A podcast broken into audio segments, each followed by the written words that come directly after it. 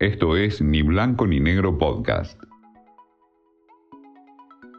Adelantados. Las historias detrás del deporte. Con Martín Rubinstein.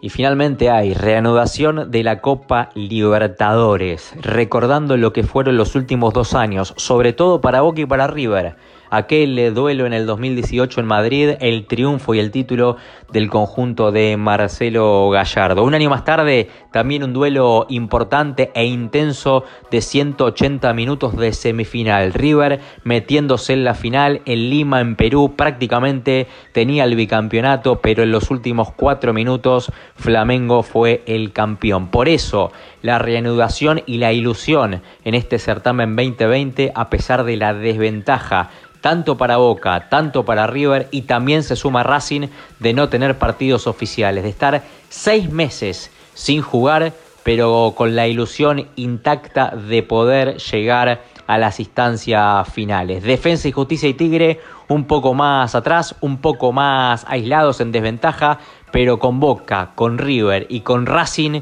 con la ilusión de por fin volver a conseguir este tan ansiado título continental. Esto fue Ni Blanco ni Negro Podcast.